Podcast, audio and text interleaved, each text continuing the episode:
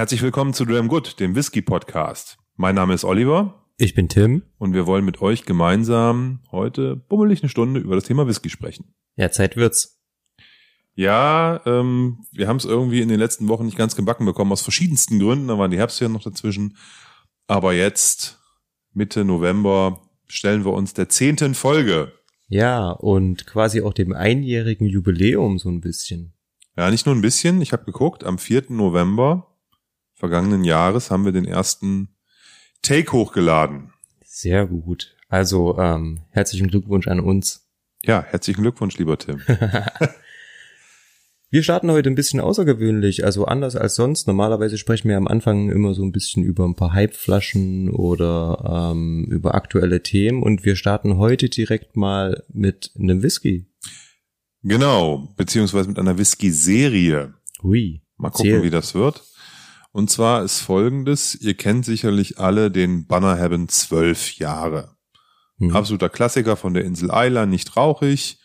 Und ich glaube, wenn man, wenn man Whisky Heads, Small Heads fragt nach Einsteigerflaschen, Standards, die aber eine sehr hohe Qualität haben und die sollen die Top 5 nennen, dann ist dieser Bunner 12 in diesem unteren Preissegment um die 40 Euro da immer mit drin. Ja, Immer. definitiv. Und ähm, entsprechend spannend ist das mal zu schauen, wie sich dieser Bunner in dem Laufe der Jahre verändert hat.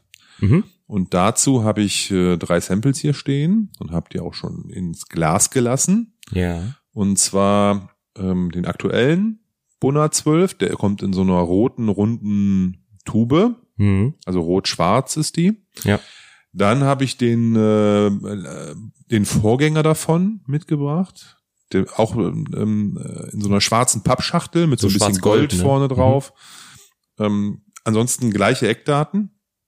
Und dann habe ich noch ein Sample organisiert von einem älteren Bunner und zwar in den Na an Anfang der 90er gebottelt. Okay. Da ist der größte Unterschied, dass er mit 43 Prozent abgefüllt wurde und nicht mit den 46,3, die der ähm, Bunner heute hat. Also alkoholisch etwas, vom Alkoholgehalt etwas schwächer, aber trotzdem spannend, da mal Ja. zu gucken, was sich da getan hat. Ähm, wir kennen das ja, oft heißt es ja immer, früher war Whisky immer viel besser als heute. und da kann man jetzt mal gucken, ob das tatsächlich so stimmt. Das stimmt. Ähm, ich glaube, diese ähm, Änderung in der Alkoholstärke, das war dann mit dem Verkauf ne, an den neuen Besitzer der Brennerei. Die haben dann das alles irgendwie umgeändert und haben dann bei Diensten Tobermory und Bunner Heaven überall die ähm, Alkoholzahl quasi hochgesetzt. Genau. Also der, diese, diese drei Destillerien gehören einem, einem Unternehmen. Ich weiß gar nicht mehr, wie das heißt. Keine Ahnung. Ähm, aber auf jeden Fall ist das, ist da der Standard 46,3. Ja. Mit was wollen wir anfangen? Mm, Na, wir arbeiten uns von alt nach neu. Auch von der Alkoholstärke wäre es ja sinnvoll, mit dem Schwächeren anzufangen. Ähm, aber die sind alle, ist das richtig? Von der Farbe her sieht's mir wie Sherryfass aus. Von der Nase her auch. Er ist ein, er, also er ist ein Tick heller als die neueren. Ja. Okay. Aber das, muss ja nichts nicht, heißen. Das muss nichts heißen, genau. also riecht schon mal ähm, sehr Du angenehm riecht süß. sehr stark nach Sherry, finde Mhm. ich. Ja, sehr, sehr, sehr, sehr süß. Ähm, sirupartig fast, ne? Also wie so eingekochtes Obst. Mega süß, ja, ja, Ja. genau. Ähm, Alkoholstärke habe ich jetzt nicht in der Nase, aber bei 43 Prozent. Und so wie wir halt normalerweise unterwegs sind, ist es halt auch eher etwas, etwas im unteren Level, würde ich sagen. Wie sind wir denn normalerweise unterwegs? Ja, so 46 plus ist ja Ja, doch okay. Ja, weitestgehend schon bei Whisky die bevorzugte Region. Aber eine schöne Nase. Also gefällt mir wirklich gut. Wird so ein bisschen dunkler jetzt noch. Ich habe noch so ein bisschen Kräutrigkeit drin Mhm. irgendwie. Ja, würde ich auch mitgehen. Also eine Kräuternote. Bisschen Lakritz. Aber intensiv. Also Sehr. kein, Also nicht schwach, ne? Also Mhm. der, der haut einen auch richtig aus dem Glas raus gleich. Mhm. Ähm, Von daher erstmal Und der zieht spannend. auch, wenn man so die Schlieren anguckt, ne? Ja, brutal dicke schöne Schlieren. Lecks Richtig. äh, am Glasrand runter. Richtig ölig, Ja. zumindest so von der Optik her. Ja, Ja, von der Farbe ist schon so ein dunkelgold, mhm. würde ich sagen. Du mich mit Farbbeschreibung immer ein bisschen schwer. Ich auch, habe ich keine Aber- Ahnung, aber ja, ein dunkles Gold. Rotstich hat er nicht. Nein, kein Rotstich. Ähm, eine sehr schöne Farbe, aber. Also so der, der Ton gefällt mir ganz gut. Was ich nicht weiß, ist, ob die früher gefärbt haben. Mhm. Das kann ich nicht sagen, aber da der sogar heller ist als die neueren und die neueren sind definitiv nicht gefärbt, Mhm. würde ich jetzt mal vermuten, dass hier auch, und weil es auch eine Sherry-Nase ist, würde ich vermuten, dass hier keine, äh, keine künstliche Farbe drin ist. Ja. Wollen wir probieren? Ja, lass uns mal. Das Lanche. Die Gläser klingen auf jeden Fall gut. Klingt gut. Ja, also ich habe gerade direkt nochmal dran gerochen, erstmal bevor ich trinke. Ähm, die Nase ist wirklich echt toll. Ähm, und ich glaube, wenn ich den blind verrochen hätte, dann hätte ich ihn auch bestimmt ein bisschen älter geschätzt, als er wirklich ist. Ähm, kommt wirklich, wirklich schön reif rüber, da sticht nichts. Ähm, sehr angenehme Noten. Olli, was meinst du? Der ist nice. Der ist sehr schön. Also der hat ähm, für seine 43 erstmal einen starken Antritt. Ähm, Sherryfass ist jetzt auch mein erster Whisky heute, von daher ist die Zunge vielleicht auch noch, noch unbedarft, aber ich finde, da kommt schon was. Der ist intensiv. Man, dann merkt man so ein bisschen, dass er etwas dünner ist.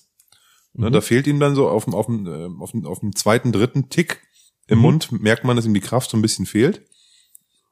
Aber hat auch wieder da diese herrliche Kräuterigkeit, die Süße, die Sherry-Aromen, alles da. Oh, recht trocken dann. Dann wird er trocken. Ein bisschen parfümiert sogar, Mhm. finde ich. Und dann ist er relativ schnell weg, finde ich. Mhm. Also- also, er geht trotzdem warm runter. Ja, ich geht sagen, ne? also sehr gut, sehr angenehm. Nach hinten raus bringt er deutliche Eiche mit.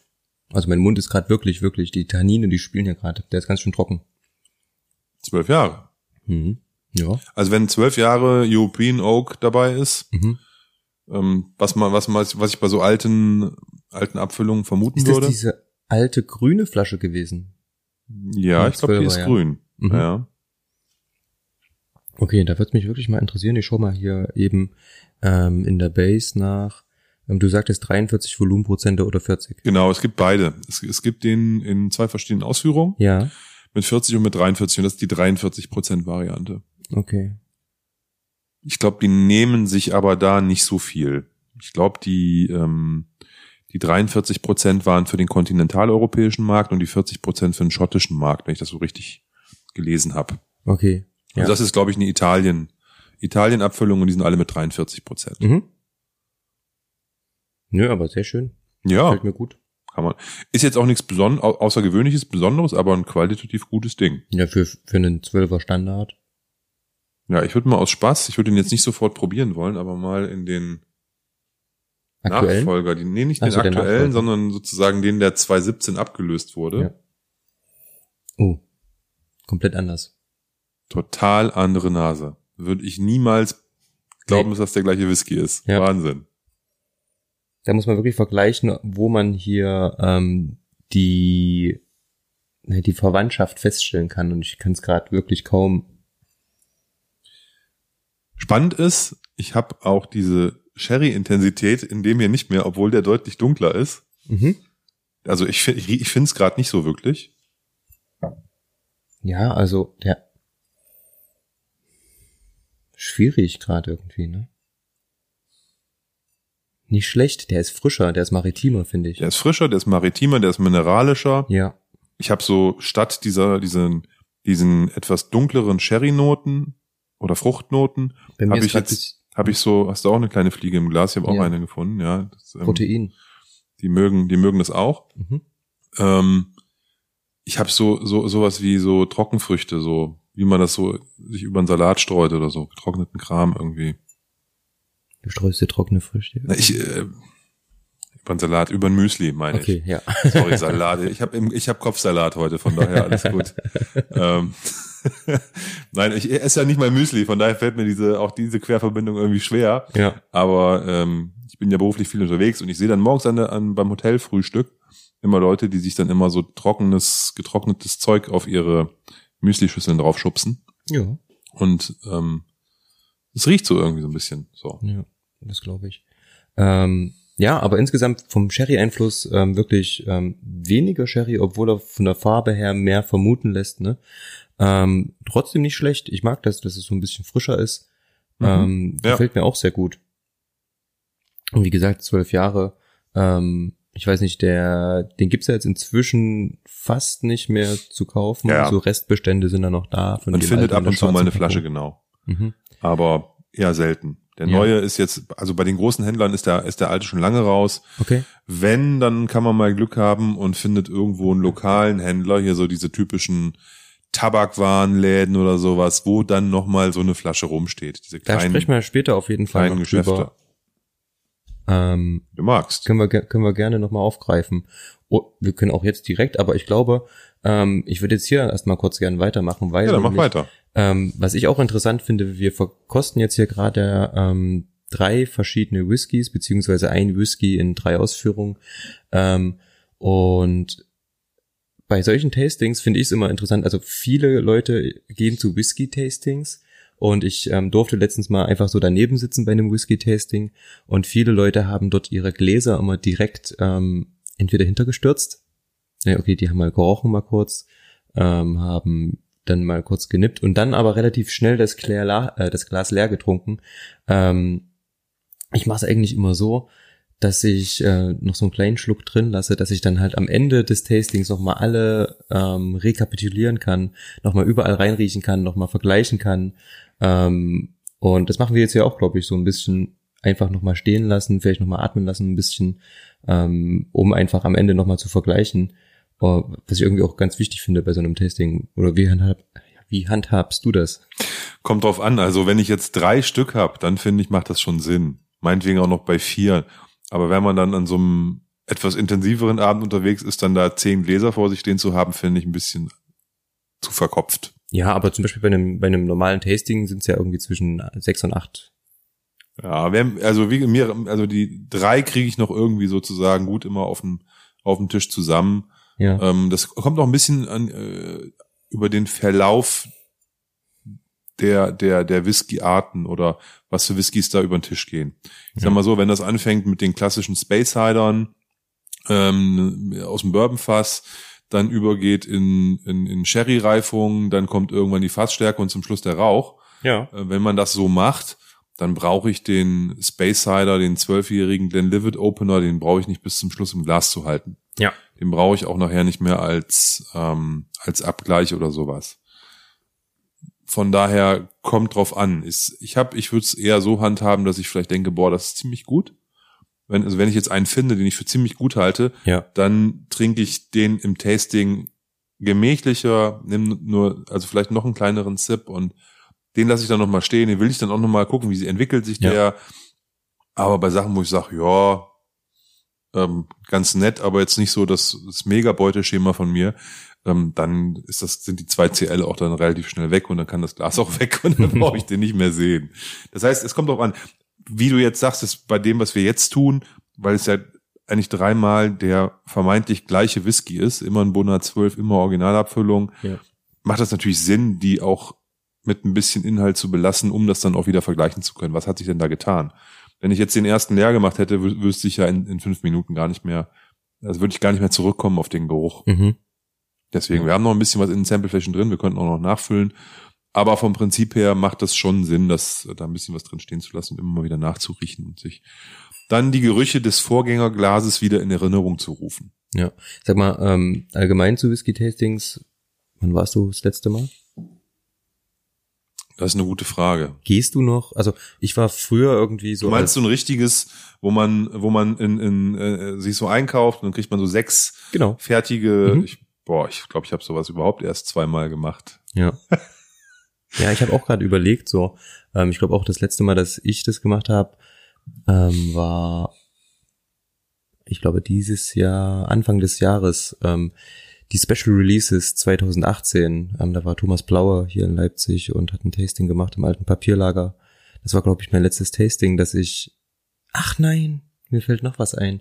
Ich war in Zeit zum Raritäten-Tasting ähm, im Green Island Pub. Da ist immer ganz witzig. Mein Onkel, der ähm, mag Whisky auch sehr und wir verabreden uns dann immer in Zeits ähm, im Green Island Pub, haben eine wunderbare Whisky-Auswahl dort und gleich drunter ist auch sogar eine Brennerei, der ähm, Zeitzer Whisky, Zitzki. Ähm, Klingt jetzt so mäßig spannend, aber gut. Also der Zeitzer ähm, Whisky. Die, also die machen ganz tolle Sachen, wirklich. okay. Ähm, klingt sehr interessant. Das ist übrigens ein Ding mit unserem Stammtisch, müssen wir da unbedingt mal äh, einen kleinen Roadtrip machen. Ähm, wir fahren mit dem Zug 20 Minuten dahin, glaube ich. Das, Hab, komischerweise hat gestern mir jemand erzählt, dass Zeitz gar nicht so weit weg ist. Ja. Ja. Nee, das gut. machen wir. Können wir gerne mal tun. Das wird spitze. Und ähm, Aber das ist ja eigentlich auch kein Tasting, wenn du dir aus dem Regal Flaschen aussuchst. Das ist ja wie ein Stammtisch dann quasi, nur dass es außer Bar ist.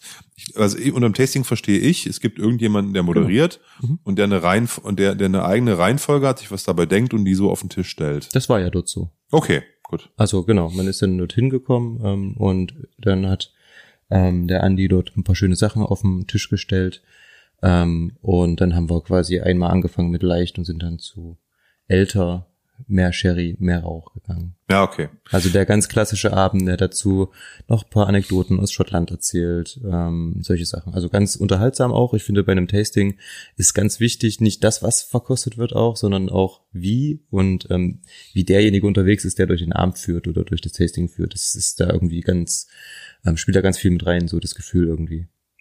Definitiv, definitiv. Ich finde ansonsten, ähm, das, was wir auf unserem Stammtischabenden machen, ist ja quasi auch ein Tasting, ist eben nur kein, kein direkt vorgeschriebenes, sondern da hast du ja halt eine Auswahl von, ich weiß nicht, 10, 15 Flaschen auf dem Tisch und du kannst dich Ja. dann selber da durchprobieren. Ja. Quasi ist es auch ein Tasten, aber halt ähm, nicht geguidet, nicht, nicht moderiert, nicht von einem, von jemandem mit einer bestimmten Idee, was an dem Abend passieren soll, irgendwo durchorchestriert. Können wir aber auch mal machen.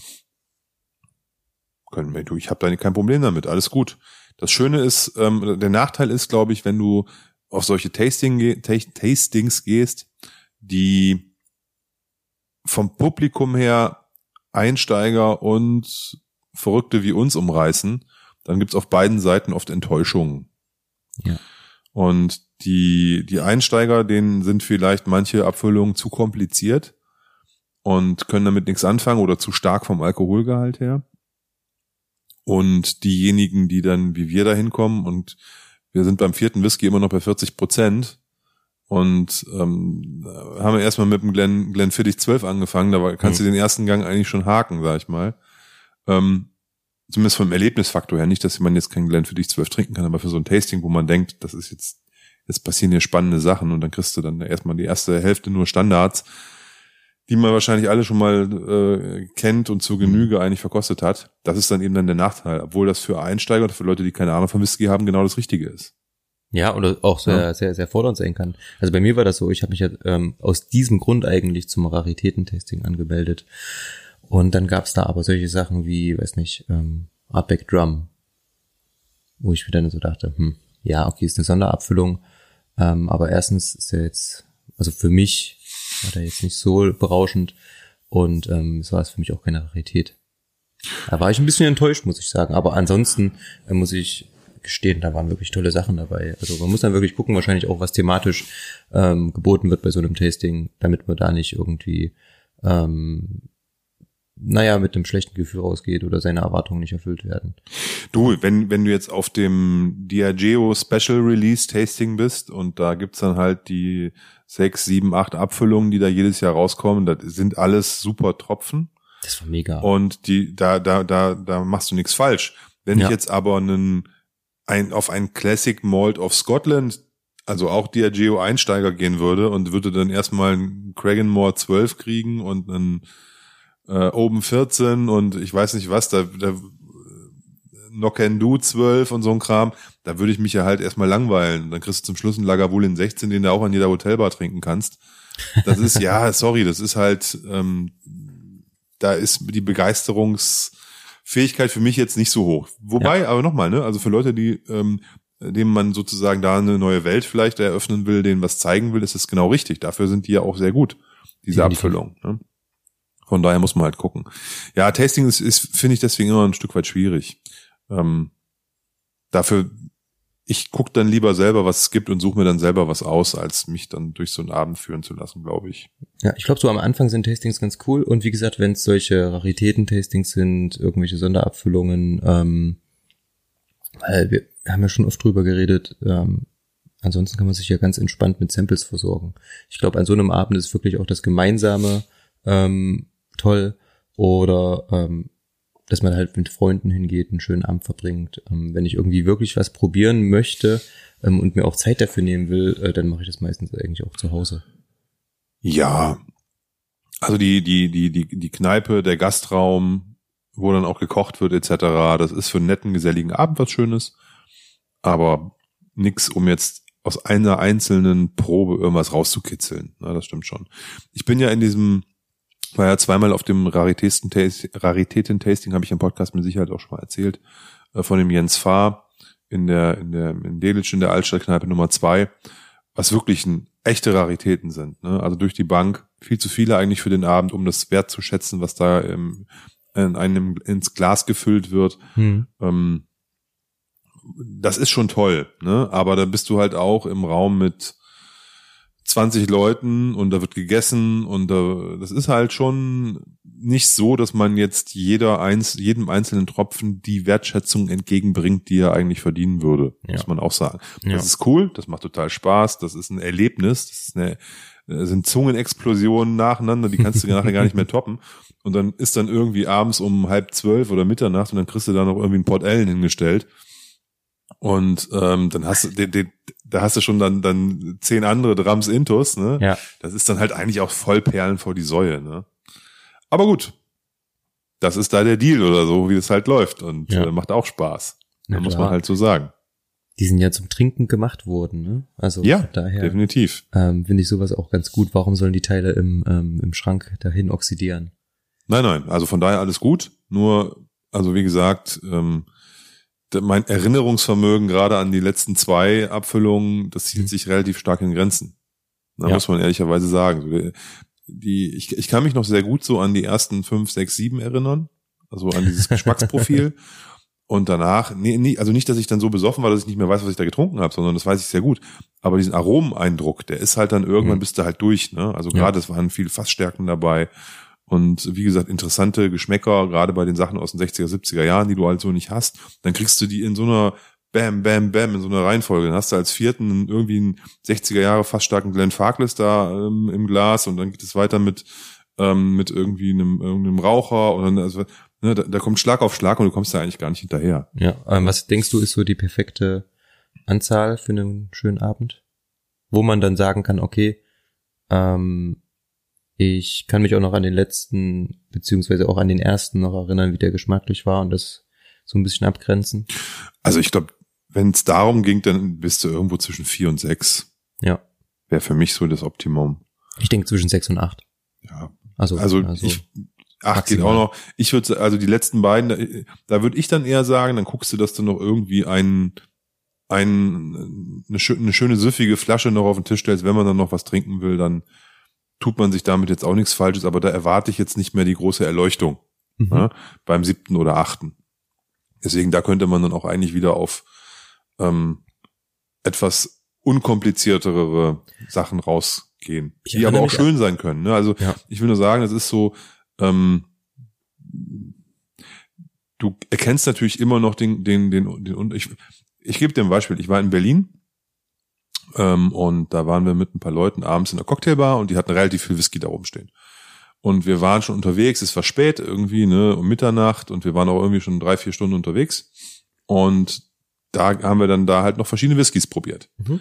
Und ähm, wir hatten am Ende, also die letzten beiden, die ich da getrunken habe, das war einmal ein Big Pete, also ein relativ stumpfer Isla Blended Malt Big Pete heißt der.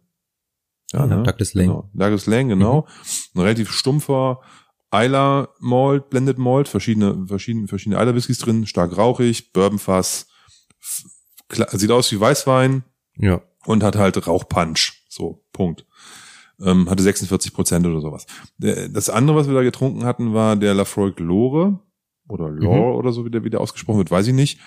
Ähm, das war, der war, also auch wenn es extrem spät war und wir schon viel getrunken hatten und wir auch ähm, das eigentlich Perlen vor die Säue war, waren die beiden im Vergleich, war der Big Pete der Bauarbeiter und der Lafroy Glore war die, die Lady im kleinen Schwarzen. Ne? Das war ein richtig, war ein Riesenunterschied. Und das Okay. hast du trotz der, trotz des hohen Alkoholkonsums über den ganzen Abend, das ist voll rausgekriegt. Wenn ich jetzt aber, du mich fragst, also wir hatten die beiden Gläser so vor uns stehen, wenn du mich jetzt aber fragst, wie war denn der Lafroy so, dann Ja. fällt mir das extrem schwer, das wieder zusammenzukriegen. Ne? Aber Ja. den Kontrast kriegst du halt noch mit in so einem Tasting. Und über den Kontrast kannst du auch, glaube ich, eine hohe Schlagzahl an Abfüllungen dann auch, auch, auch nehmen. Aber wenn du die in sich selbst betrachtest, wird das schon dünn, einen Tag später da noch drauf zu kommen. Ja. so, ne? Also, Das ist wirklich so. Ja, deswegen ist es ja auch wichtig irgendwie, wenn man so ein Tasting mal selber macht unter Freunden oder man doch mal in die Situation kommt, ähm, so diese Reihenfolge so ein bisschen einzuhalten, eigentlich so ganz klassisch anzufangen mit einem, meistens fängt man ja mit einem Bourbon fast gereiften mit an, der relativ wenige Volumenprozente hat ähm, und nicht rauchig ist. Das ist so das Klassische, was man irgendwie vorgesetzt bekommt. Ähm, und steigert sich dann so von, weiß nicht, Standarderfüllungen zu vielleicht Feststärken, ähm, zu Einzelfässern. Dann wird man ein bisschen rauchiger, dann kommt da ein bisschen mehr Fasseinfluss hinzu. Und was ich ganz interessant war, ich war mal bei einem Tasting, ähm, es war ein Isla-Tasting und ähm, da war der erste und der letzte jeweils auch ein Bunner Heaven. Der erste war dieser ähm, aus dem Rotweinfass, Iron Nagrein oder so heißt das. Mhm. Teil. ja. Ähm, das war der erste und das, der war quasi so unabhängig von dem Tasting, so als ähm, als kleiner Begrüßungsaperitivdrink. Ähm, der war unfassbar lecker und als letzten gab's dort ähm, den alten Bunner Heaven 25. Mhm. Und das dazwischen drin war halt wirklich Isla, ne? Also zwei nicht rauchige als Anfang und als Ende und zwischendrin nur rauchige Whiskys. Ich glaube, da war mal noch ein ähm, älterer Bruchlattig dabei, der ähm, dann so ganz leicht rauchig vielleicht war. Ähm, und zum Schluss dieser Bunner Heaven 25, der hatte so einen intensiven Geschmack, der hatte so einen intensiven Fasseinfluss, der hatte so viel Sherry, ähm, den hatte ich am nächsten Morgen noch im Mund. Also ungelogen, ich habe mir zweimal die Zähne geputzt zwischendrin abends und morgens und hatte den dann trotzdem, also man hat es wirklich noch geschmeckt im Mund, original. Ähm, fand ich total interessant, ähm, wie man dann so durch den ähm, Abend einfach geführt hat, mit Rauch, ohne Rauch am Ende und man hat dann den ohne Rauch am Ende noch im Mund. Man sagt ja oft so, es war ein guter Abend, wenn du am nächsten Morgen noch einen Rauch im Mund hast. Ja, ja, muss nicht sein. Aber Nee, muss ich auch nicht haben. ich, also ich, ich, ich finde auch, dass das dieses ähm, mit dem Space Sider anfangen und mit Eiler aufhören muss nicht sein. Nee, gar nicht. Ja? Du kannst auch sagen, du, du fängst mit den leichten an, gehst dann zum Rauch und zum Schluss in die Sherry, in den Genau. Heavy Sherry rein. Ne? Das Ja. ist auch eine gute, eine gute Reihenfolge. Ja, Ja, wie du sagtest, das ist auch äh, vielleicht am Ende sogar ein bisschen, ein bisschen kontrastreicher vom Programm her. ja, definitiv. Macht Ja, auf jeden cool. Fall Spaß. Wollen wir den zweiten jetzt mal probieren? Ja, ich hab schon. Du hast schon. Ich war eiskalt. dann erzähl mal. Ähm, ja, ähm, vom Aromprofil ist der auf jeden Fall auf der Zunge intensiver, als er in der Nase vermuten lässt. Ähm, ich finde, das Ganze passt ein bisschen besser zusammen als bei dem älteren ähm, aus den 90ern. Ähm, hier haben wir auch ein bisschen mehr Sherry, ähm, als die Nase erwarten lässt auf der Zunge. Ähm, der ist schön süß, aber bringt gegen Ende auch eine angenehme Trockenheit mit rüber. Ähm, ein paar Früchte, aber nicht so intensiv wie der andere. Ähm, alles ein bisschen, ich sag mal so, die, die Höhen und Tiefen sind ein bisschen weggehauen. So war es zumindest gefühlt für mich ein bisschen. Ähm, insgesamt ist der Alkohol, ähm, obwohl er stärker ist, ähm, besser eingebunden, finde ich. Was meinst du? Du schüttelst den Kopf. Nee, geil. Also ich bin gerade hier, ähm, der ist gut, der ist gut. Ja. Der ist richtig gut. Ich habe hier im, im Abgang eine Milchschokolade auf der Zunge. Hm? Zerschmolzene Schokolade habe ich hier gerade im Mund, aber hell, helle Schokolade. Wahnsinn. Nee, also de, deinen Eindruck kann ich zu 100 Prozent ähm, teilen. Also ich finde Ich- total krass, dass der, wie gesagt, der hat irgendwie drei, vier Prozent äh, mehr. Der, der pritzelt am Anfang ein bisschen mehr, wenn du ihn in den Mund lässt. Mhm. Aber insgesamt finde ich ihn besser eingebunden. Ja. Ähm, es, es, es, es, der ist irgendwie in sich, in sich runder. Ja. Genau. Ne? Die Nase gefällt mir gar nicht so, also die Nase finde ich nicht so gut, wie, den, wie, der, wie der nachher auf der Zunge ist. Da finde ich die Nase ein Mhm. bisschen schwach. Ja. Da hat der, da hat der alte, oder der ganz alte, eine, eine deutlich intensivere Nase. Ja. Trotz 3,3 Was habe ich gesagt? 3,3 Prozent weniger. Ja. Ja, also Aber die Nase von dem alten ist auch süßer, ne? voller, intensiver. Ja. Ähm, bei dem neuen, Eindeutig. wie gesagt, so ein bisschen frisch, ähm, nicht alkoholisch. Ähm, da kommt der Sherry nicht ganz so rüber. Ah, du stell, Olli stellt mir gerade den, ähm, den, den, den ganz neuen hin in der ähm, schwarz-roten Box. Und ähm, der ist, man merkt auf jeden Fall den Unterschied. Also zwischen allen dreien, obwohl es theoretisch der gleiche Whisky sein sollte, riecht man zumindest aktuell schon den Unterschied. Wobei ich sagen muss, ich finde ähm, die beiden letzten, also Mhm. die, es ist ja jetzt eine 216 und eine 217 oder 218 Abfüllung, ähm, die sind näher beieinander als der als der ganze Absolut. Die sind sehr nah beieinander. Also, also man hat, man hat definitiv einen kleinen Unterschied. Ähm, aber der ist marginal. Ich würde jetzt auch sagen, der ist marginal. Ich hatte gedacht, der wäre größer. Ja. Ja, wundert mich jetzt auch ein Stück weit. Ich habe, ich hatte den, diesen aus der Pappschachtel auch irgendwie 2015 oder so mal und ich hatte den ganz anders in Erinnerung als jetzt den neueren, den, den in der runden Tube. Hm. Den hatte ich mit 2018 oder so mal gekauft. Und äh, da habe ich gedacht, hm, der ist irgendwie anders. Aber Nö, ist nah dran von der krass. Nase. Ja, also so unterschiedlich.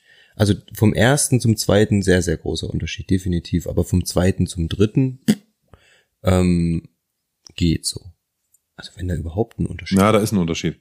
Also der, der, der 216er, ich sage jetzt mal immer 216er und 218er, um das irgendwie auseinanderzuhalten. Der 216er, der hatte eine, der, da ist die Frucht noch intensiver und ich habe jetzt so ein bisschen mehr so Pfirsich Ja. im 216er und im 218er Der wird wieder dunkler, finde ich. ist die Frucht ein ein bisschen dumpfer und dunkler. Ja. Das ja.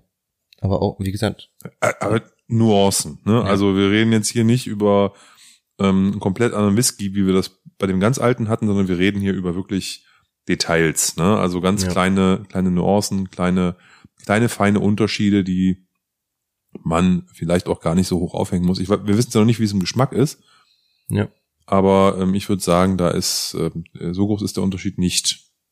definitiv. Ähm, wir haben ja so ein Taste, warst du da dabei? Dass wir, wir hatten da schon mal so ein Tasting gemacht, wo wir alt gegen neu verkostet haben, allerdings blind.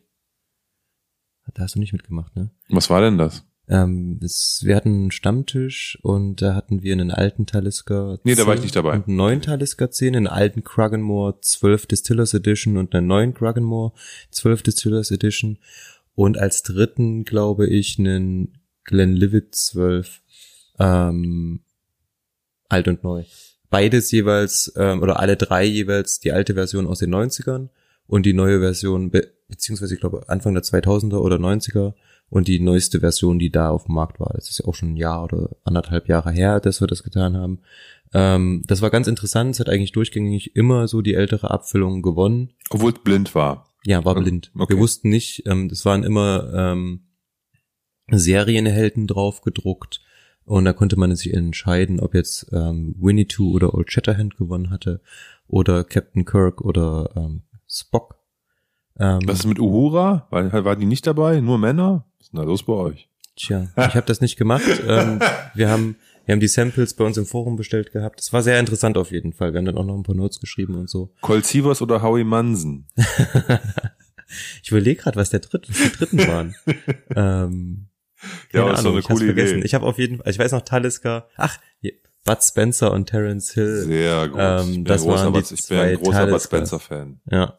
Ähm, Ich habe auch ein handsigniertes Buch von ihm. wirklich? Hm. Äh, von Bud Spencer? Von Bud Spencer. Ja, der war hier in Leipzig mal, ne? Genau. Genau. Ja, habe ich gesehen. Ähm, ich glaube, ich weiß gar nicht mehr welcher welcher war. Auf jeden Fall bei den ähm, hat mir der alte Talisker dann so gut geschmeckt. Ich habe mir direkt dann irgendwann, ja, jetzt vor kurzem erst eine Flasche gekauft.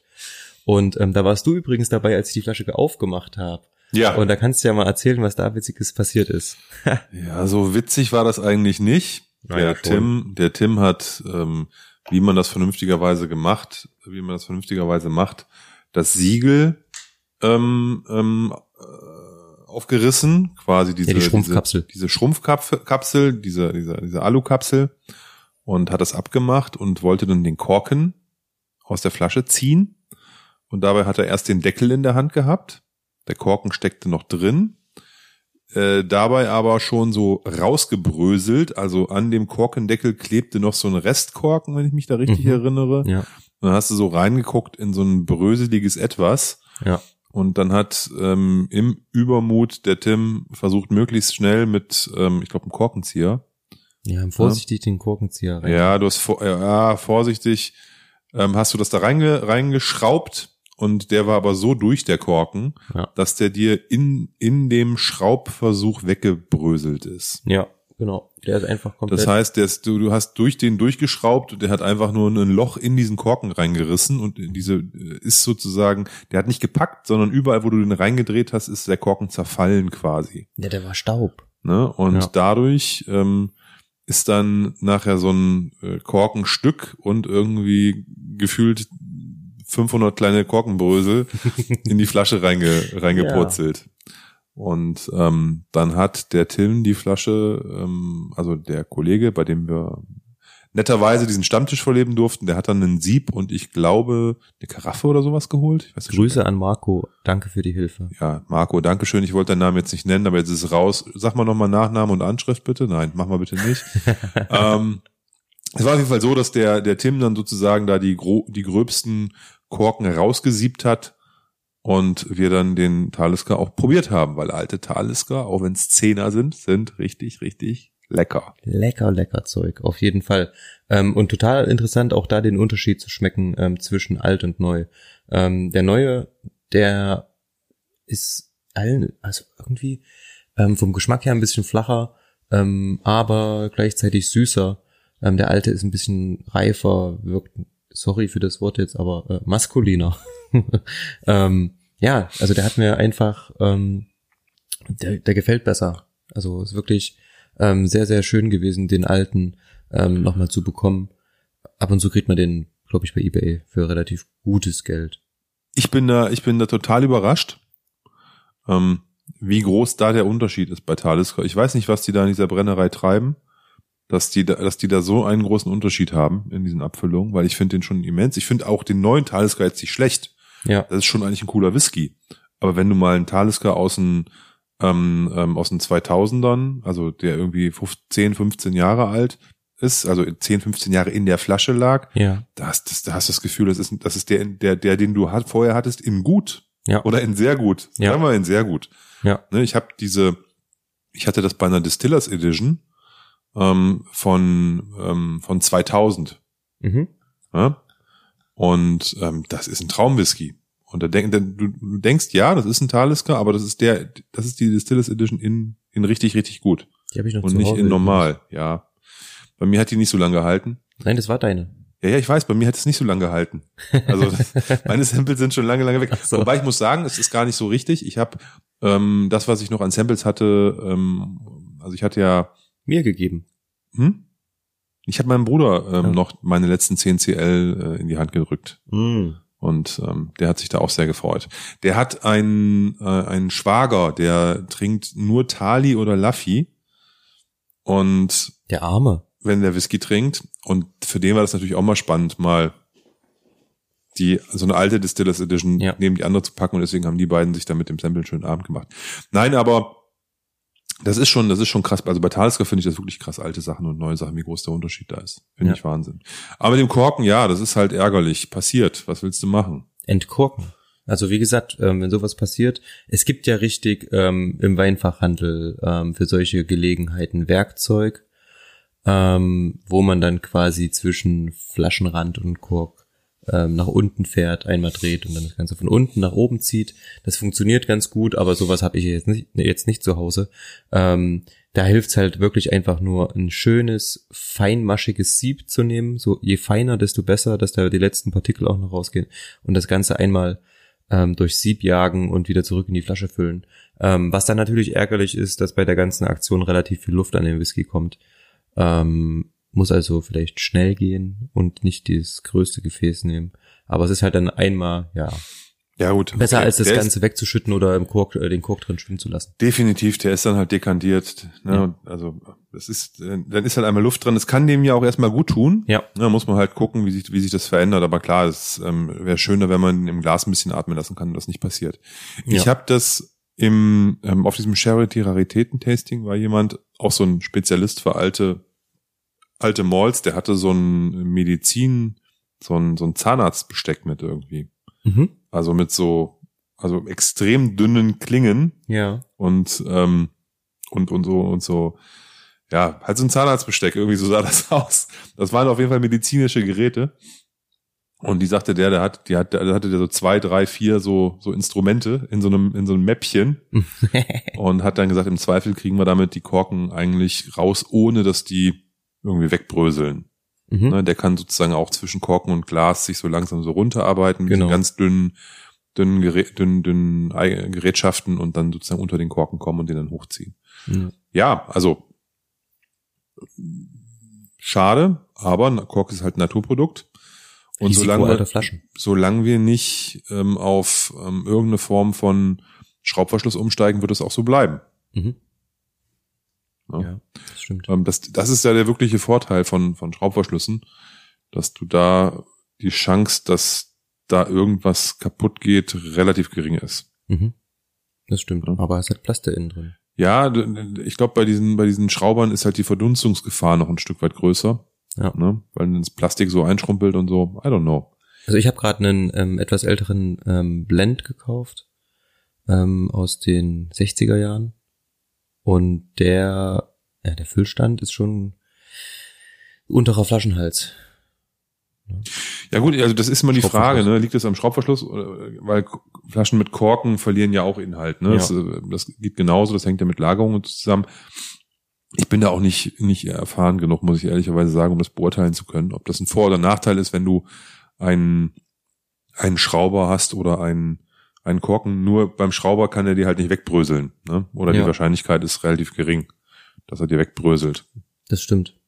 Von daher wäre das vielleicht ein Vorteil. Ich weiß auch gar nicht, wie das mit diesen Plastikkorken ist, die ja zum Beispiel bei deutschem Whisky oder bei den Skandinaven oder so beliebt sind. Hm. Ähm, Ich kann, also ich weiß, Weiß es nicht. nicht. wie das äh, mit den Sachen verläuft, weil es gibt, die sind ja meistens irgendwie maximal zwölf, vielleicht 18 Jahre alt. Ähm, keine Ahnung, ob die wirklich. Ich, man ich meine, ja immer, ich meine die Haltbarkeit. Ne? Genau. Du weißt ja nicht, wie so ein Gummikorken in 15 Jahren in der Genau. Flasche aussieht. Ne? Genau. Das meine ich ja. Und wenn es vielleicht doch mal noch länger sein sollte, ich meine, dass mal so eine Flasche wirklich mal 30 Jahre rumliegt, äh, ob das dann vielleicht doch was abgibt, ob das, also keine Ahnung, gibt's schon über Plastik solche Langzeitstudien? Ich meine, die Meere sind inzwischen voll damit. Also bei Schraubern gibt's das, aber ich glaube, so bei Plastikkorken habe ich das noch nicht gehört. Alkohol löst halt auch viel, löst halt viel raus. Ne? Ist halt auch ein, ist Alkohol ein Lösungsmittel? Wahrscheinlich. Ja, und also das ist ja der Grund, warum du die Whiskyflaschen nicht hinlegen darfst, Hm. weil ja der Alkohol den Korken auffressen würde Hm. auf Dauer. Ja. Ne, da übrigens als Tipp für jemanden, der länger seinen Alkohol lagert, alle halbe Jahr das, die Flasche mal aus, sein, aus der Lagerstätte nehmen, mal für ein paar Stunden auf die Seite legen, dass der Korken wieder feucht wird, sich wieder ein bisschen mit Wasser benetzt Hm, und dann wieder ins Regal stellen. ähm, ist nicht von mir der Tipp, ähm, aber das führt dazu, dass der, dass der Korken nicht komplett austrocknet und dann eben bröselig wird. ja. Ne, indem man den alle halbe Jahr mal, wie gesagt, für ein paar Stunden auf die Seite legt Ja. dass der mal wieder so ein bisschen Saft zieht, quasi. Ist zumindest ein Tipp, den ich ähm, unter anderem beispielsweise auch vom Jens gehört habe. Okay, muss ich Ja. auch mal wieder machen dann. Muss sowieso mal ähm, irgendwie Ordnung da reinbringen. Ja, das ist immer schwierig, den Whisky Stash so geordnet zu halten, keine Frage. Also wenn ich eine neue Aber ich sag mal, da, da, da muss ich sagen, da, ähm, ähm, wenn, wenn es irgendwann so sein sollte, dass ich wie Ralphie in seinen neuesten Videos mit einem Plastikeimer rumlaufe, wo dann die Flaschen drin sind, die er dann so in so einem, in so einem Plastikbottich holt und dann so in die Kamera hält und sagt dir, das sind meine sowieso Flaschen und dann zieht er aus so einem, so einem 15 Liter Plastikeimer da die Pullen raus, dann ist, glaube ich, schon, dann geht man mit den Sachen nicht mehr so um, wie man vielleicht sollte. Ja, Ja. ähm, ja, ich habe schon, äh, schon überlegt, ne, wenn ich dann eine neue Wohnung ähm, suchen sollte, dann definitiv eine mit ähm, genügend Stauraum oder Whiskyzimmer. Oh, Whiskyzimmer Nein. ist natürlich krass. Gibt Ja. es ja genügend Leute, die so irgendwie so, so ein Herrenzimmer haben. Ich war letztens beim Bekannten, ähm, da hatte er auf jeden Fall ein Herrenzimmer. Fand ich sehr, sehr angenehm. Du, wenn du in den, in den, in den 60er und 70er Jahren dir ein Haus gebaut hast, gab es ja oft noch einen Partyraum irgendwo in diesen Häusern. Ne. Ne? Also wenn du in NRW oder in, in Hamburg irgendwo so alte Einfamilienhäuser hast, sind da oft Partyräume drin, noch so Ich- alte. Ich komme aus Thüringen. Meine Eltern haben Anfang der 2000er ein Haus gebaut und natürlich hatten wir im Keller auch einen Partyraum. Okay, dann, also ich, ich kenne das vor allen Dingen aus den, aus den, aus den, aus den 70er Jahren, äh, so, dass das da so in, so üblich war, so in Eiche rustikal, dann so, so ein Keller, äh, so, so, so, so in diesen, diesen Keller dann mit so einer Bar und mit so komischen Sitzgelegenheiten auszustatten. Nicht schön, aber sowas könnte man ja auch modernisieren. Ne? Von Ja. daher, da heute nicht mehr so viel mit Keller gebaut wird, hat man auch in der Regel keinen Partykeller mehr. Das stimmt. Dann fällt das flach. Ja, äh, leider, leider, leider wird da zu wenig an uns gedacht von den Architekten. Müssten wir mal hier einen Aufruf starten. Alle Architekten, die uns da hören, vergesst bitte die Partykeller nicht. Vergesst die Herrenzimmer nicht. Ne, vergesst die leicht gekühlten, trockenen Lagerstätten nicht, die wir Ja. brauchen, damit wir unseren Stoff auch gut über die Jahre kriegen. Stoff ist immer so ein harter. Ja, weißt du, was Wort. ich meine? Wollen wir uns mal in den dritten ranwagen? Ja, gerne. Ähm, ich habe gerade schon noch ein bisschen geschnüffelt und so jetzt, wo er, ähm, wenn man sich ein bisschen damit beschäftigt und dann nochmal zurück zum, ähm, zum 2016er geht, ähm, dann merkt man schon den Unterschied wirklich. Ähm, ich finde auch, dass der neuere etwas mehr Schokolade hat. Ein bisschen schokoladiger noch. Ähm, Okay, ich probiere mal. Ganz angenehm, ja. Also insgesamt gefallen mir alle drei wirklich sehr gut. Ähm, aber von der Nase, wie gesagt, ist der ganz alte wirklich viel, viel ähm, ausdrucksstärker als die anderen beiden. Ähm, was sich dann natürlich auf der Zunge leider nicht so ganz ähm, überträgt.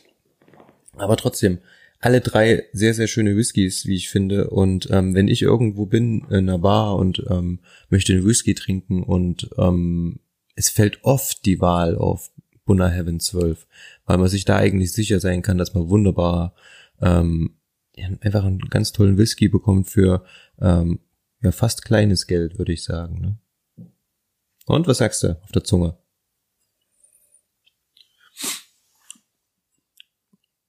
Ich finde vom Aromenprofil extrem nah dran an dem Vorgänger. Er hat genau diese, diese Abgangnote. Die Schokolade ist vielleicht noch ein bisschen würzig, also jetzt ein bisschen würziger vielleicht ein Tick. Die Schokolade ist vielleicht ein Tick dunkler, aber ich finde ihn sehr, sehr, sehr nah dran Hm. an dem Vorgänger. Leicht süßer. Bisschen. Ja, ähm, bisschen süßer. Und ich finde, er bitzelt ein bisschen mehr auf der Zunge. Aber nicht unangenehm. Finde es gut. Ich mag das, wenn Whiskys ein bisschen Power haben. Ich habe jetzt von dem 216 noch mal ganz schnell einen ganz kleinen Schluck genommen und der neue hat ein, hat ein bisschen mehr Punch, ist würziger für mich. Eindeutig. Mhm. Hat den, Sch- also ganz viel, den, der ist weniger galant, würde ich sagen, der neue. ja, Ne, der hat, der ist straighter, der hat mehr Power, der hat mehr, mehr Dampf dahinter. ja. Ähm, der kommt ein bisschen brutaler um die, um die Ecke. Aber was denkst du, worum, äh, woran das liegt? Denkst du, dass die was an der Rezeptur geändert haben? Denkst du, dass es an Fässern liegt? Denkst du, dass es daran liegt, dass der Whisky vielleicht einfach auch länger in der Flasche lag? Ähm, dass der einfach jetzt, der hat ja wirklich spürbar ein bisschen mehr Kraft auf der Zunge. Also es, es, es prickelt ja wirklich ein bisschen mehr auf der Zunge, ähm, hat ein bisschen mehr Power. Die Frage ist, was wäre, wenn wir uns, das ist ja jetzt, ich habe gerade noch mal geguckt, ein 2017er. Hm. Ne, das ist sozusagen die, eine der ersten Flaschen, die ähm, davon rausgekommen ist. Bottle 2017 steht auf dem Sample. Das heißt, wenn du dir jetzt einkaufen würdest, würdest du wahrscheinlich Bottle 2019 kriegen. Und es wäre wär immer noch die, die gleiche Tube, ne? Also es wäre sozusagen noch der gleiche Standard. Ich würde wetten, der würde auch wieder ein bisschen anders schmecken. Ja. Weil wir haben, haben es halt am Ende mit einem Naturprodukt zu tun, wo man vielleicht aufgrund der großen Menge über die Rezeptur viel machen kann Hm. dass man sagt, wir verwenden beispielsweise 80% Sherry, 20% Bourbon. Ne, Wir verarbeiten ähm, bei diesen Bourbons, Bourbonfässern ähm, 70% Refill, 30% First Fill und so weiter und so fort. Da gibt's dann irgendeine Rezeptur, meinetwegen auch, ob es Oloroso Sherry ist oder PX oder Paolo Cortado oder was auch immer, was es da halt so gibt. Mhm. Und dann hat man halt ein Rezept. Und ich glaube, selbst wenn man das einhält, dieses Rezept, wird es trotzdem leichte Nuancen im Unterschied geben. Wenn du jetzt anfängst und sagst, wir verringern mal den PX-Anteil von 70 auf 30 Prozent und äh, machen den Oloroso-Anteil von 30 auf 70 Prozent, nur als Beispiel jetzt. Ne, dann hättest du halt auch eine andere Rezeptur, vielleicht geschuldet auch der, der Tatsache, dass die die Fässer nicht anders da haben, ne, oder dass die da gar nicht drauf gucken oder was auch immer. Ne? Also das heißt, ähm, ich, ich glaube nicht, dass das, dass der Unterschied jetzt daran liegt, dass es eine andere Verpackung ist, nee. ne? sondern ich, also dass damit zwangsläufig eine andere Rezeptur vonstatten geht, so rum. Und ich könnte mir vorstellen, dass du halt, wenn du in gewissen Abständen dir einen Bunner 12 kaufst, wird der immer ein Tick anders sein. Ja. Und die sind Ähm. ja nah beieinander. Ich finde, der, der 16er ist ein, ist irgendwie ein bisschen geschmeidiger, ein bisschen gefälliger, ein bisschen eleganter. Der 18er ist halt äh, ein bisschen würziger, strammer, da, da kommt irgendwie ein bisschen mehr durch. Ähm, ich würde jetzt auch nicht sagen, dass ich die jetzt, also dass der Unterschied so groß ist, dass ich jetzt zum Beispiel den Aufpreis, glaube ich, der inzwischen für den 16er verlangt wird, zahlen würde. Ne? Ich krieg den 18er teilweise für, weiß nicht, 34 Euro. Ähm, und der 16er ist für, weiß nicht, mindestens 50, ähm, zumindest im Handel, wenn man irgendwo mal Glück hat und den noch bekommt, Ja, ähm, verfügbar. Ne? Also ich, ich, ich, ich habe den, ich habe den, äh, den, den, den 16er, also den, der bis 16 äh, ähm, rausgebracht wurde.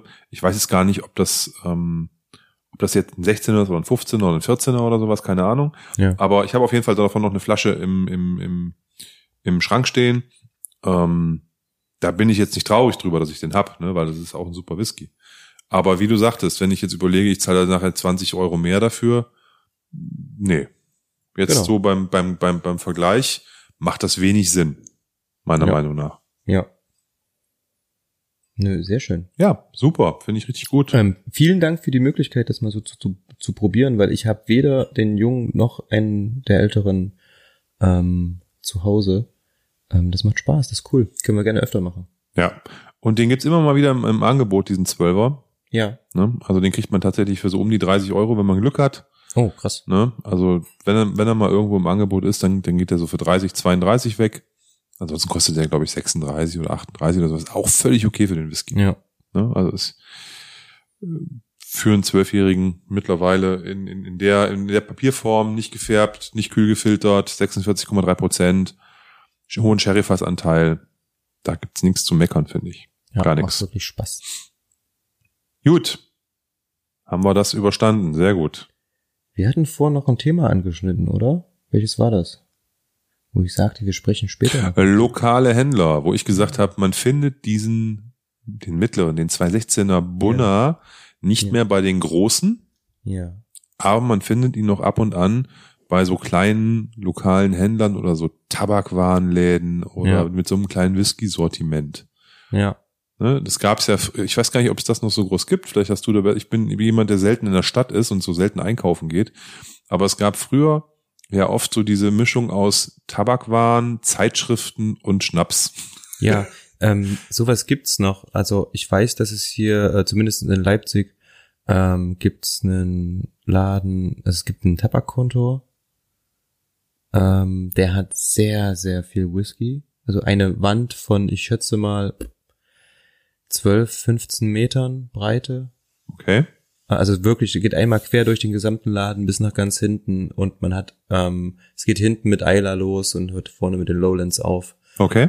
ähm, auch Bourbon, auch ähm, schwedischen Whisky, äh, alle möglichen Sachen, auch mal einen deutschen. Auch Bourbon und schwedischen Whisky sind geil. Na, ich sag nur, Die nicht nur Sonderlinge, Scotch. Bourbon und schwedischen Whisky. Ja, nicht nur Scotch, ne, die haben auch mal Ja, ein ich paar nur Spaß, alles Sachen. gut. Hab schon verstanden. Ähm, gan- und vor allen Dingen, was da ganz cool ist, unabhängige Abfüller ohne Ende. Ähm, ansonsten ist es hier in Leipzig, denke ich, eher rar gesät, so mit ähm, Spirituosenläden. Ähm, es gibt einen kleinen auf dem Markt, der hat so nur die Standards, relativ, also für jemanden, der sich mehr damit dem Thema beschäftigt, relativ uninteressant, finde ich. Ja. Ähm, so diese kleinen Hidden Gems, wie man sagt, ne, so die versteckten Schätze, ähm, gibt's hier glaube ich nicht oder ich habe sie noch nicht entdeckt.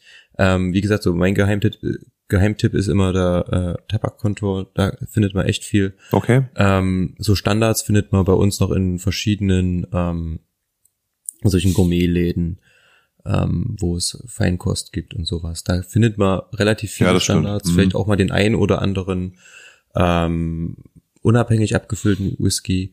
Ähm, ansonsten, ich glaube, Leipzig hat keinen reinen Whisky-Laden, weswegen ich ganz oft am überlegen bin, ob ich selber einen aufmache. Du, ein Whiskyladen. Ja? Ein Ladengeschäft in der Das- Zeit, wo alle online gehen. Ja, in Kombination natürlich. Okay. Ohne würde es, glaube ich, heutzutage nicht laufen, aber ja, ähm, träume ich ab und zu von. Ähm, aber zum Beispiel bin ich auch relativ häufig in, in Jena und Jena hat sowas. Jena hat einen ganz tollen ähm, kleinen Whisky-Laden. Ähm, das heißt, ich glaube, Whisky Center Jena. Ähm, Grüße an Olaf von mir. Ähm, Shoutout an Olaf. ja, Unbekannterweise. Hallo Olaf. ähm, ganz toll, ist ein ganz winzig kleiner Laden und der hat den halt auf engstem Raum vollgepackt mit Whisky. Und ähm, ich bin immer mal dort, ähm, weil meine Familie äh, von dort kommt, dann schaue ich auch dort ab und zu vor, vorbei. Und ähm, es ist der Wahnsinn. Ähm, ganz kleiner Laden, nicht in der besten Lage, also die Lage ist in Ordnung, aber man steht da drin, ist mal eine halbe Stunde dort, unterhält sich ein bisschen, schaut sich um und in der Zeit ist dort ein Kommen und Gehen von Kunden, ähm, das ist der Wahnsinn. Also es ist ganz, ganz ähm, interessant zu sehen, wie viele Leute noch ähm, in den lokalen Handel gehen, nämlich diejenigen, die sich nämlich nicht so sehr ähm, mit Whisky beschäftigen, wie jetzt wir beide. Wir schauen wahrscheinlich als allererstes, wenn wir irgendwas suchen, in die Base, zack, wo ist der Preis am besten? Ja, ähm, ist glaube ich oft so der erste Weg, wenn man sich irgendwie eine Flasche Whisky Mm. kauft. Aber ähm, ich glaube, der Großteil der Menschen, äh, Menschen, Menschen geht ähm, in den Laden, lässt sich dort beraten, weil die Beratung bekommt man natürlich online relativ schwierig. Bis gar nicht. Ja, die kannst du ja vergessen. Also Beratung ist, ähm, glaube ich, online ist, ist, ist da kein Thema. Ähm, der, der, der Punkt ist, dass du in diesen Läden ja, wie du richtig sagtest, meistens Standards hast. Und das ist ja oft nicht das, was uns so vom Hocker reißt. Du willst dann halt eine bestimmte Mordlach-Abfüllung von Signatory abgefüllt mit den und dem Cask und das findest du dann halt eben nur online. Da musst du halt eben auf die Base gucken und dann siehst du halt, okay, bei, in drei Shops ist das Ding noch gelistet und dann nimmst du dir einen davon raus. Wenn du jetzt sagen würdest, du willst einen Glenfiddich 15 kaufen, ja, da kannst du in den Supermarkt gehen. Wenn du jetzt aber sagst, du willst einen Bunner 12 haben, wie den, den wir vorhin verkostet haben, da wird es im Supermarkt schon schwierig, auch im besser sortierten. Ja, das Mhm. heißt, dann musst du halt vielleicht dann doch tatsächlich auch in so einen Laden gehen. Es kommt drauf an. Also ja, es kommt auf den Supermarkt drauf an. Ja, gut, also ich habe die Erfahrung gemacht. Schau mal zu Globus. Ja, Also die haben eine Whisky-Auswahl, die kann sich wirklich sehen lassen, zumindest von den Standards. Ähm, ja, ist richtig. Also wenn ich in so einen Whisky-Laden gehe, erwarte ich mir eigentlich, dass dort absolut natürlich ein paar Standards, unabhängige Frage, Abfüller erwarte ich da. aber auch unabhängige Abfüller und das zu einem Großteil, absolut, ja. Ähm, weil das macht's ja irgendwie interessant. Ja, das sind ja Genau. die Sachen, die herausstechen. Ähm, unabhängig abgefüllte Sachen, ähm, Einzelfässer vor allen Dingen. Ähm, vielleicht auch eine kleine Auswahl natürlich auch an, an anderen Spirituosen, was natürlich auch immer nett ist. Ähm, und ähm, das fehlt mir, also so, so, so ein Laden gibt's hier, wie gesagt, in Leipzig gar nicht. Und es hat, entweder hat keiner den Mut oder es hat keiner die Zeit oder es hat auch keiner die Idee gehabt, ähm, das zu tun. Die Idee hatten bestimmt schon einige. Ja, ich glaube auch. Also, wie gesagt, ich glaube, es ist relativ hart, ein Ladengeschäft zu eröffnen. Ne? Also du hast, musst halt erstmal relativ viel Geld in die Hand nehmen. Ähm, du hast die Ware, du musst Miete zahlen, du hast diese ganzen Themen und das ist schon nicht ohne, glaube ich. Aber völlig richtig. Ich denke, dass ähm, ich würde mich da auch drüber freuen. Keine Frage. Ja, du kannst ja zum Beispiel für die, also Zum Glück haben wir beide einen Job und Ja. müssen uns nicht ähm, damit, damit die, ähm, die Nächte um die Ohren hauen, zu überlegen, sowas zu machen. Aber ich, wenn, wenn es jetzt so etwas gäbe und das auch jemand wäre, wo man eine gute Auswahl hat oder Dinge hat, die man sonst nicht überall bekommt, dann hätte ich da auch keinen Schmerz damit hinzurennen. Ich würde jetzt dafür jetzt nicht 100 Kilometer fahren, um mir eine Flasche Schnaps zu kaufen. Auf keinen Fall. Ne, das ist ja Quatsch, aber wenn es hier was sowas in der Stadt gäbe, wäre cool. Ja, Verbunden mit würde mich guten auch freuen. Tastings oder sowas. Ne, und da gibt, es gibt ja schon ein paar schöne ähm, Whisky-Geschäfte auch. Also von daher, Eben. Also ich finde, ich finde es sehr schön. Ähm, das ist wie, Ist der Vergleich blöd? Nein, der ist nicht blöd, weil da ganz viele über ähm, Einstimmung sind. Schallplattenläden. Genau das gleiche. Du kannst Schallplatten online bestellen, kannst online entspannt vorhören, sitzt zu Hause in deinem Sessel und bestellst dir die Schallplatte, wenn sie dir gefällt. Aber das ist, es ist was ganz anderes, in Plattenladen zu gehen, dich durch die Platten zu blättern. Du, du Zu hast, du hast ja. Ach ja, stimmt. Du bist doch auch äh, Na klar. äh, Vinylsammler gewesen. Vielleicht, wir könnten noch eine Umfrage ähm, erstellen. Ist es denn so, dass diejenigen, die Schallplatten sammeln, auch anfälliger für Whisky-Sammlungen sind? Ich sage ja. Oh, die, die Korrel Korrelationsfrage. Ja. Kön- Können wir mal, können wir mal im Forum mal machen. ja. Ähm, Hintergrund für die Zuhörer ist, äh, es ist gerade irgendwie beliebt, im, im, im Forum so nach Korrelationen zu fragen. Ja, ähm, um Verbindungen herzustellen zwischen Berufsgruppe. Berufsgruppe, Qualitätsbewusstsein, irgendwelchen Merkmalen und zu gucken, treffen diese bei Whisky-Genießern eben vermehrt zu oder nicht. Also um vielleicht ein bisschen dem auf die Schliche zu kommen, was für Typen hinter dem Whisky-Konsum stecken. Ich glaube, das ist halt Humbug, aber ähm, Glaube ich auch. ähm, es ist auf jeden Fall nicht unspannend und das Thema ähm, Plattensammeln, du, ich habe hab einen Großteil meines Studiums oder während meiner Studienzeit einen Großteil meiner Zeit im Plattenladen verbracht. Und ähm, äh, von daher, wenn man dann irgendwann dasteht und dann kommt dann der Lieferant mit einem Karton Platten und äh, man weiß, okay, ich komme hier heute nicht raus, bevor es dunkel ist, na, dann ist es halt, ja, aber die Zeiten sind bei mir jetzt äh, vorbei. Nichtsdestotrotz ähm, ist das, ist das, ist es auch, auch vom Sammeln her was Schönes und da hast du völlig recht, du hast das in der Hand, du siehst das. Und das ist ja auch das Schöne vielleicht in so einem Laden, der hat dann ein paar Sachen offen, du kannst mal was probieren. Darauf wollte ich Ähm, ne, hinaus. Du, du hast, äh, du, du, du kannst ja die, du, du kannst einfach mal durch die, durch die Etiketten durchgehen Mhm. und siehst vielleicht Sachen, nach denen du gar nicht gesucht hättest über eine Suchmaschine. Ne?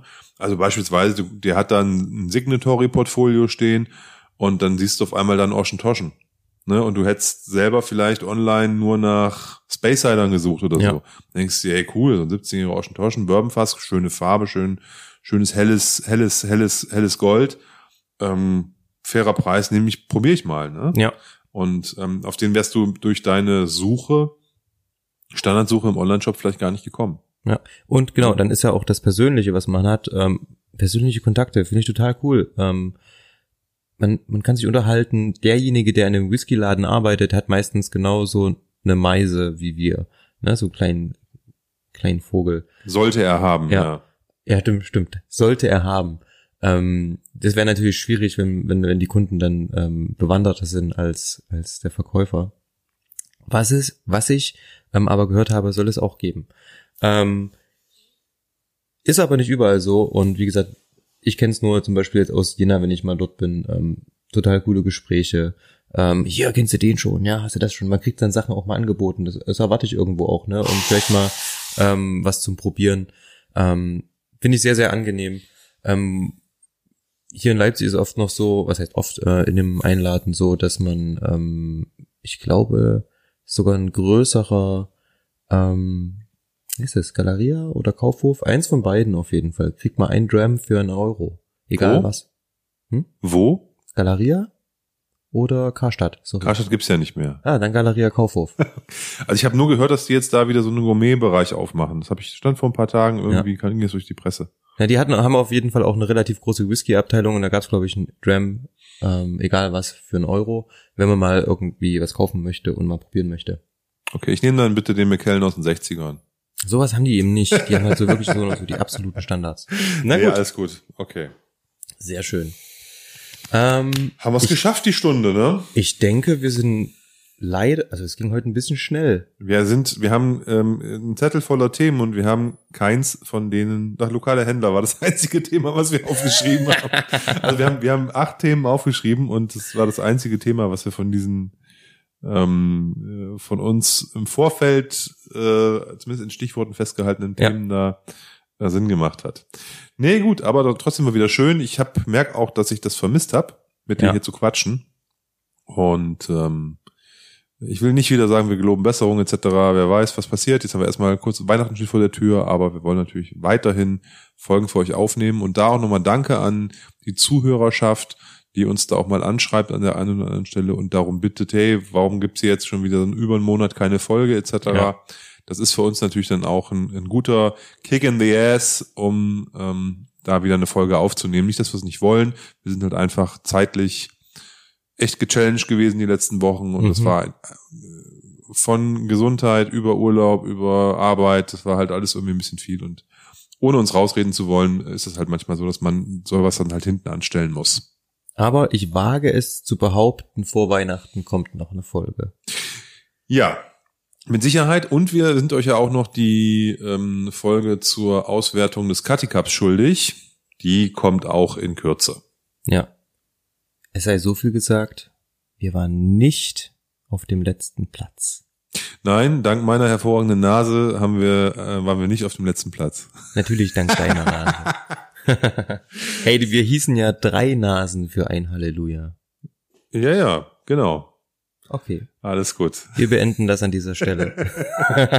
Wunderbar. Also vielen Dank fürs Zuhören. Macht's gut. Bis dann. Ciao, ciao.